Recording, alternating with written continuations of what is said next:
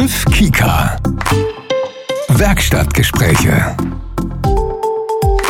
Hallo, moin und herzlich willkommen zur ersten Folge von Triff Kika Werkstattgespräche. Bei uns hören Sie sich hinter die Kulissen bei Kika und treffen die Menschen, die die Angebote bei Kika mitgestalten und dafür verantwortlich sind. Es ist also ein Podcast quasi direkt aus der Kika Werkstatt. Ich bin Eka Kiewit und seit vielen Jahren als Redakteurin und Podcast-Moderatorin hier im Sender. Und klar, wer könnte unsere neue Podcast-Reihe als Gesprächspartnerin besser eröffnen als Dr. Astrid Plenk, Programmgeschäftsführerin des Kinderkanals von ARD und ZDF. Von ihr erfahren wir aus erster Hand, was was bei Kika ganz aktuell ansteht, was uns beschäftigt, aber auch, wo wir den Kurs ändern. Antworten und Impulse jetzt von Astrid Plenk. Rein ins Kika Werkstattgespräch. Hallo Astrid. Hallo Inka. Wie schön, dass wir uns wieder hören. Letztes Jahr schon oft bei Generation Alpha, der Kika-Podcast. Da sind wir der Zukunft von Kindermedien nachgegangen. Kurzer Rückblick also auf das vergangene Jahr. Was hat denn Kika, was hast du persönlich aus 2022 gelernt? Kurz und knapp. Also ganz viel gelernt haben wir von unserem Kinderredaktionsrat. Das mhm. war ein ganz tolles Projekt, was wir auch in diesem Jahr fortsetzen, weil wir einfach ganz viele Inspirationen bekommen haben von den Kindern, Hinweise, Kritik, Lob, äh, all das, was wir mhm. wirklich ja in unsere Produkte und unsere Inhalte äh, ja rückspielen können. Und ganz besonders toll war natürlich auch, dass die neue Kika.de an den Start gegangen ist. Noch besser, noch nutzungsorientierter und vor allen Dingen auch Video First äh, relevant. Also das sind Sachen, an die ich mich sehr gerne erinnere, weil es auch eine tolle Teamarbeit war und alle Kolleginnen und Kollegen da so dabei waren und alles gegeben haben. Und ich finde, wir können uns auch ganz kurz ein bisschen selbst feiern. Wir sind ja Broadcaster of the Year geworden. Ja, wir sind Broadcaster of the Year geworden. Das ist eine tolle Auszeichnung, die wir dort äh, erhalten haben. Gerade auch im Hinblick auf Animationsangebote. Mhm. Gleichzeitig haben wir aber auch im linearen äh, ja die Marktführerschaft verteidigt in der Sendezeit, in der wir quasi on air sind äh, in der Zielgruppe 3 bis 13. Das freut uns natürlich sehr. Ebenso, dass wir auch in den digitalen Angeboten sehr, sehr gut wahrgenommen werden und genutzt werden und da auch Lieblingsmedienangebot sind und ganz gut mit YouTube und Co. mithalten können. Und das ist ja wirklich mhm. auch eine große Anstrengung. Mhm, absolut. Astrid, das große Wort Digitalstrategie. Da spielt auch die Versifizierung eine große Rolle, also passgenaue Angebote für Vorschulkinder, Grundschüler und Preteens anzubieten. Was sind denn neue Formate bei Kika in diesem Jahr, die genau diese Strategie verdeutlichen? Die Entwicklung dieser Angebote ist aufgrund von Persona-Entwicklungen passiert. Das heißt, wir haben sehr spitz sozusagen für Inka 14 oder 12 Jahre Liebbücher oder wie auch immer, also die mhm. ganzen Zuschreibungen dann speziell auch die Angebote entwickelt. Aktuell läuft Ansage. Ansage ist ein, Angebot für Gaming-Interessierte, ja, junge Leute. Dann haben wir aktuell startet bei Speed. Das ist ein bisschen so ein Battle-Format, auch in einer männlichen Persona, also Jungsaffine äh, aufgebaut. Und wir haben gemeinsam mit Funk FM Chat gestartet auf TikTok. Das ist sehr spannend, weil es nämlich darum geht, wie nutzt man eigentlich heutzutage Medien und was ist daran vielleicht ein bisschen gefährlich, was ist aber ganz wichtig zu wissen, was ist aber auch äh, gewinnbringend und warum tut man das. Und das wird auf eine sehr lustige Art und Weise von den Hosts präsentiert und knüpft ein bisschen an unser Medienmagazin Team Timster an, nur eben für die Älteren dann. Mhm. Das waren jetzt Formate für die Preteens. Ich finde, schön ist auch, dass wir ja für die ganz Jungen auch auf YouTube jetzt da sind. Vielleicht kannst du dazu noch mal einen Satz sagen. Genau, wir, wir starten jetzt unseren YouTube-Kanal Kikaninchen, äh, weil wir einfach gemerkt haben, natürlich ist es in den Nutzungsthemen so, dass die jüngeren Kinder sich auch von älteren Inhalten, äh, also die wirklich älter wirken, äh, nicht, dass man sich nicht nach oben orientiert, aber dass man sich da oft gestört fühlt und dass die älteren Kinder oft sagen, das Kikaninchen ist toll, aber es will ich jetzt gerade gar nicht in meinem Angebot sehen, ja. Mhm, und deswegen ja. haben wir unseren YouTube-Kanal einmal in einen Kika-Nienchen-Kanal aufgeteilt und es gibt weiterhin den, den tollen Kika-YouTube-Kanal. Aber auf dem Kika-Nienchen-Kanal sind dann wirklich die reinen Vorschulinhalte und das ist gerade für die digitale Nutzung genau der richtige Weg. Hoffen wir zumindest. Ja. Und wir werden es beobachten, wir werden es analysieren, wenn es eine Weile sozusagen dann auch im Markt ist und entsprechend hoffentlich dann auch unsere ja, Learnings daraus ziehen und permanent dran arbeiten, die Zielgruppe, gerade auch der Vorschule und deren Eltern, das ist ja auch nicht unwesentlich. Bei diesem ja, YouTube-Kanal nämlich so, dass es einmal die Möglichkeit gibt, der sich nochmal stärker dann an die Kikaninchen-Eltern richtet mhm. und eben den reinen äh, Content für die äh, kleinen Vorschulkinder auch nochmal ja, ins Schaufenster stellt. Und äh, das soll natürlich auf jeden Fall auch eine ein Ansporn sein, wenn man dort einmal ist, dass man eben sieht, ey, Kika gibt's für ganz Kleine, gibt's für Ältere und wir haben auch auf unseren eigenen Angeboten die tolle Player-App, auch der Kika.de oder Kika-Ninchen-App, einfach noch mehr Angebote, ne, die einfach dann darüber hinaus auch noch partizipativ wirken, die anregend wirken, die auch aktivieren. Und das alles tun wir natürlich dann auf unseren eigenen Plattformen. Ich finde, alles, was du gerade gesagt hast, passt ganz wunderbar zu einem Zitat, was du erst neulich wieder zu Recht gesagt hast. Wir müssen mit unseren Angeboten da sein, wo die Zielgruppe auch ist. Zitat Ende. Also eben präsent sein auf Content-Plattformen. Es kommen also mehr Ausspielwege dazu. Wie stellt denn Kika sicher, dass alle Kika-Plattformen für Kinder attraktiv bleiben? Also wir gehen jetzt nicht auf jede Plattform, die sich irgendwo ja. auftut. Ne? Aber wir müssen natürlich genau gucken, wo sind die Plattformen, wo die Zielgruppe auch wirklich unterwegs ist und wo wir auch mit unseren Inhalten plattformgerecht auch auftreten können. Weil wir sagen, das passt zu den Inhalten, die wir vertreten. Passt da diese Plattform oder passt sie nicht? Und in welcher Form passt sie? Ja. Und deswegen konzentrieren wir uns nach Nutzungszahlen eben ganz stark darauf, wo die Kinder eben am meisten auch an Trittplattformen sind, um dann aber eben auch diese Trittplattform zu nutzen, wie ich gerade sagte, wirklich dann auch auf unsere Angebote nochmal stärker ja, aufmerksam zu machen. Denn dieser Weg ist sehr wichtig, weil wir brauchen die Touchpoints im wahrsten Sinne des Wortes. Wir müssen ja. eine breite Fläche schaffen, unterschiedliche Touchpoints um äh, Kinder eben auch äh, auf Kika aufmerksam zu machen und auch, auch die jungen Eltern, die äh, jetzt auch demnächst Eltern werden. Es kommt bald die Generation, die nicht mehr mit Kika vielleicht so in der Form aufgewachsen ist. Ne? Und mhm. deswegen ist es für uns wichtig, auch in die Breite zu gehen, aber nicht willkürlich, sondern sehr, sehr gezielt. Denn Medien werden sehr, sehr vielfältig genutzt, äh, sind das unterschiedliche Geräte bis hin zu unterschiedlichen Plattformen oder Angeboten, Apps. Und da müssen wir einfach gucken, dass wir das gut durchdringen, diesen Angebotsmarkt, um eben Berührungspunkte mit Kika und den tollen Angeboten, die sich dahinter verbergen, zu schaffen. Mhm.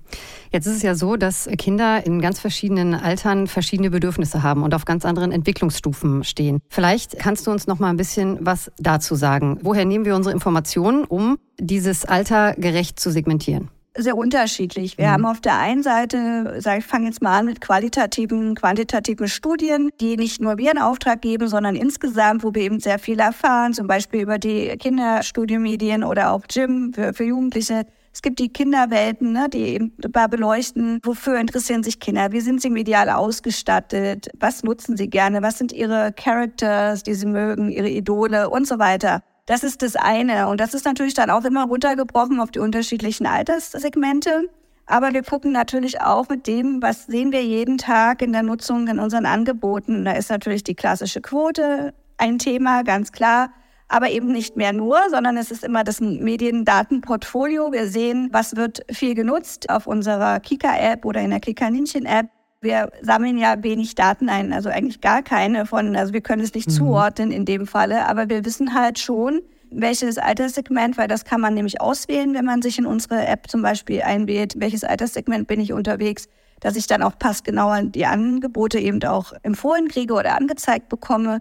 Und da können wir schon sehr genau sehen, was funktioniert auf welcher Plattform, denn das, was im TV funktioniert, ist nicht identisch mit dem, was vielleicht im Kika-Player funktioniert.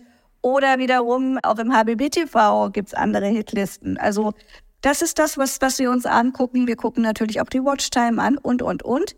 Aber, und das ist ganz wichtig, wir müssen mit der Zielgruppe selbst richtig im Kontakt stehen. Ja. Die Kim und die Jim-Studie, die hast du gerade eben genannt. Was du aber nicht genannt hast, ist einer unserer größten Schätze. Das ist die Kika-Landkartenstudie. Und ich finde wirklich, man kann von einem unglaublichen Datenschatz sprechen, der uns sehr, sehr viel über unsere Nutzerinnen und Nutzerinnen verrät. Dazu sprechen wir noch in einer ganzen Folge in diesem Podcast. Aber ich würde von dir gerne im Vorab wissen, was ist denn dein größter Erkenntnisschatz aus der Kika-Landkartenstudie?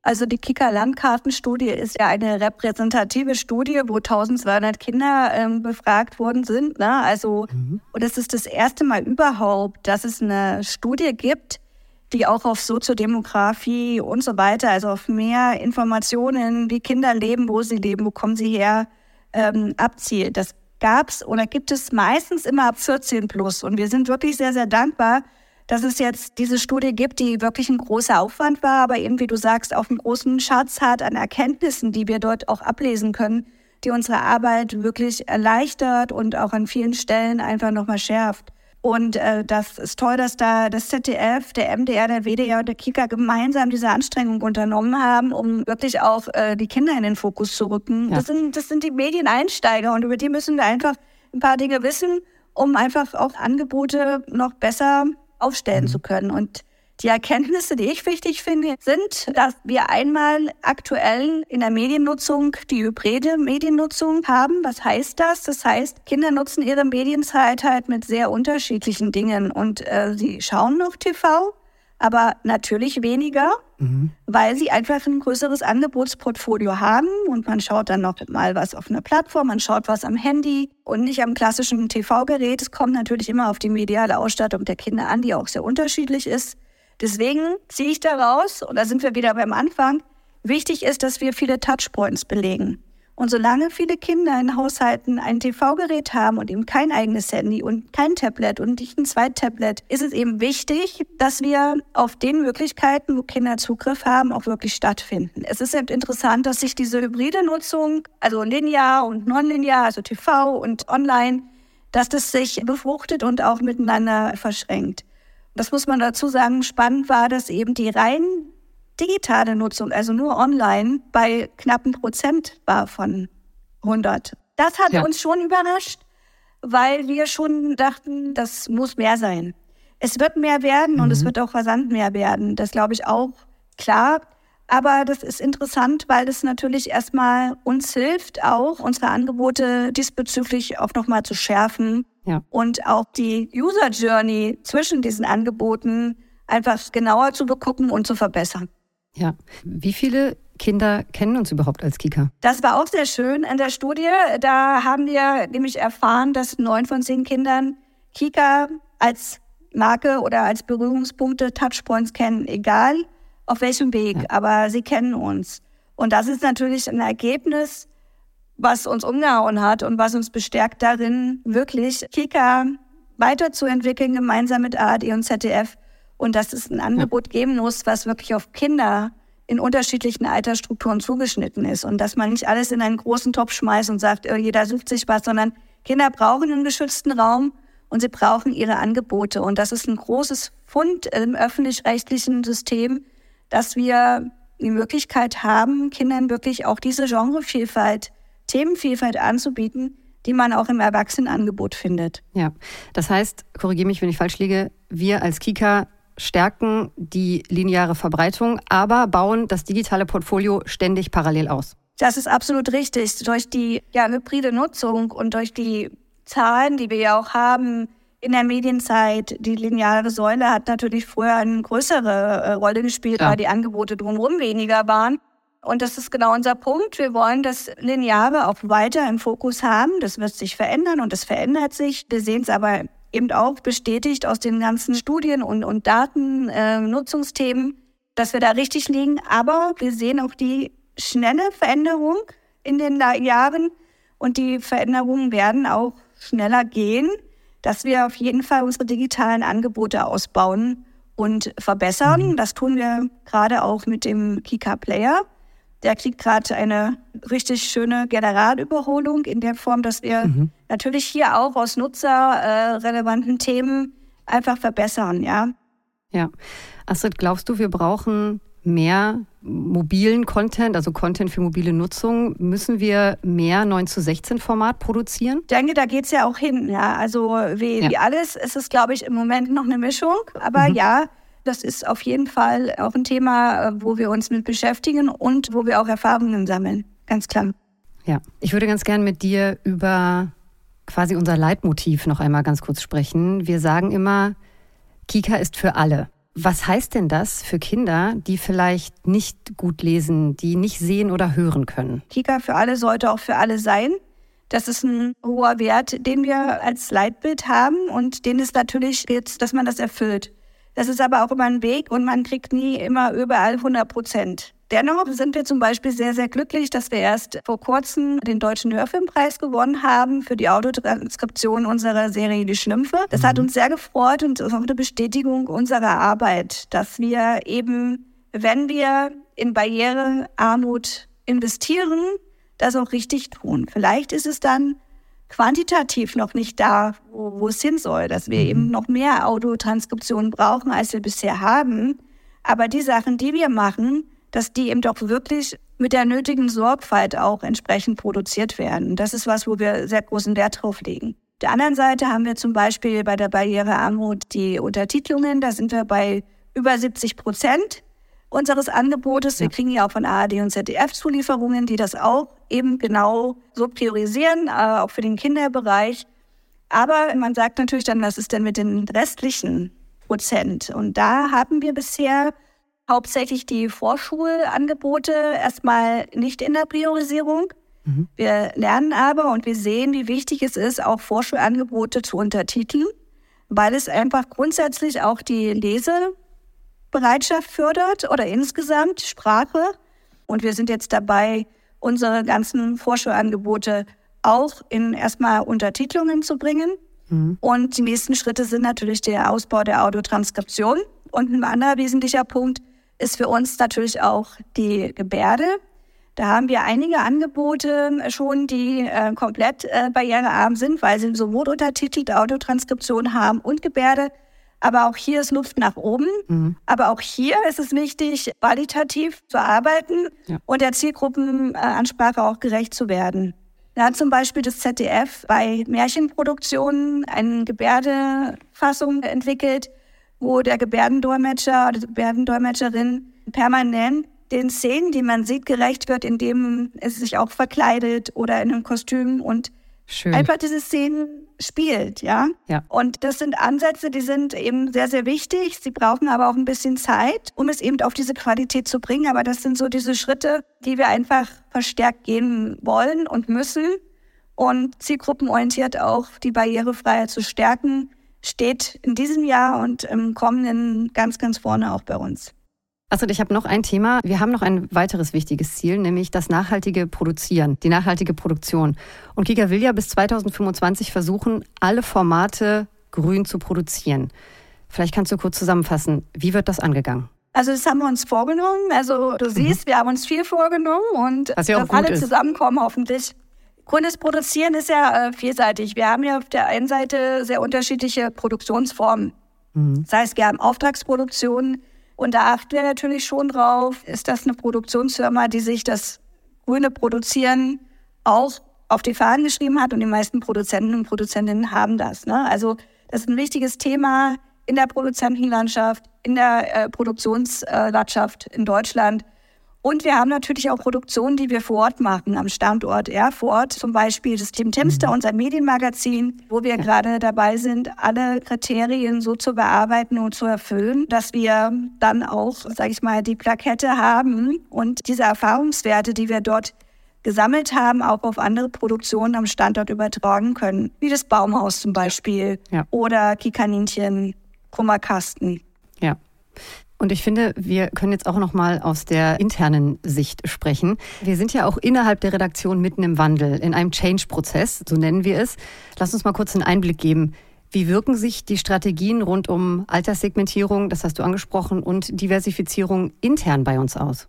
Also was wir seit vielen Jahren schon machen, was sich aber durch die genannten Themen, die du gerade angesprochen hast, mal verdeutlicht oder entwickelt ist, dass wir viel stärker übergreifende Teams brauchen, dass wir die mhm. Teams so zusammenstellen, dass von vornherein eben ein Redakteur, jemand aus der Unternehmenskommunikation, jemand aus dem Marketing, aus äh, Promo, ähm, Verbreitung. Das, müssen, das sind Content-Teams, die eigentlich von vornherein so gestaltet sein sollten, um alle Dinge mitzudenken ne? und entsprechend schon früh in alle Entwicklungen einzubeziehen und das auch mit einer klaren Zuschreibung von Rollen und Aufgaben, die damit verbunden sind. Und das haben wir viel über Projektarbeit gemacht. Mhm. Die Initiative Preteen zum Beispiel ist so entstanden, dass wir aus allen Redaktionen und Gewerken Kollegen zusammengebracht haben und gesagt, so, ihr habt jetzt mal die Aufgabe, wie können wir jetzt besser und noch intensiver die, die älteren Kinder ansprechen?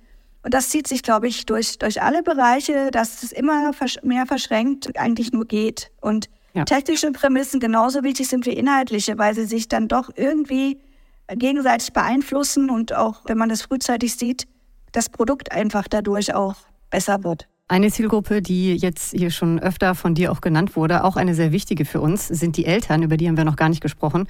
Ich bin selbst Mutter, du bist Mutter. Ich persönlich für meinen Teil freue mich immer über sehr viele Hintergrundinformationen. Und da ist in unserem Angebot für Eltern schon einiges passiert. Kannst du ganz kurz einen Überblick geben und verraten, was da noch alles kommt?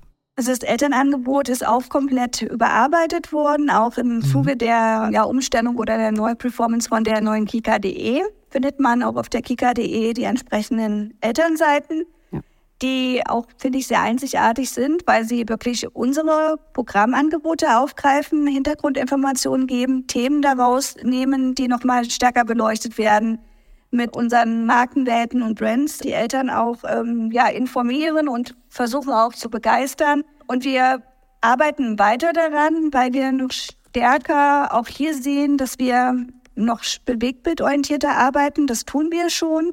Das ist auch unsere Aufgabe. Wir sind ja keine Texte produzierende äh, Einheit, mhm. sondern wir stehen für ein starkes Bewegtbild.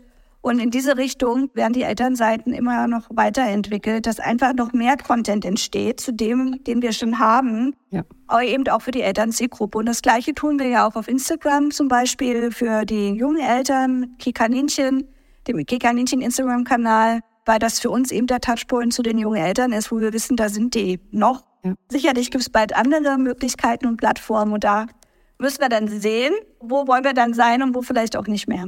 Ja. Astrid, abschließend, wenn es darum geht, ob Deutschland generell einen unabhängigen öffentlich-rechtlichen Rundfunk braucht, da spalten sich die Meinungen, das wissen wir, die spalten sich in der Gesellschaft und das wurde auch schon in aller Ausführlichkeit beantwortet. Aber wie begegnest du denn aktuell Kika-Kritikern und Kritikerinnen, also denen, die die Legitimation eines öffentlich-rechtlichen Rundfunksenders für Kinder immer wieder in Frage stellen? Also die Kinderzielgruppe ist nach wie vor die Basis für gesellschaftliche Weiterentwicklung, steht für Zukunft. Und ich denke, wir müssen als Gesellschaft einfach diese Zielgruppe ernster nehmen. Und das ist nicht nur im Medienbereich der Fall, sondern grundsätzlich. Egal, wo man hinguckt, Kinder sind immer nicht top priorisiert in ihren Bedürfnissen, in ihren Dingen, ja. die sie, die sie brauchen. Und deswegen sehe ich es für uns zum Beispiel so als Kika, dass wir uns auch in der Verantwortung sehen, ganz stark mit den Institutionen äh, auch zu kooperieren, die sich für die Belange der Kinder einsetzen.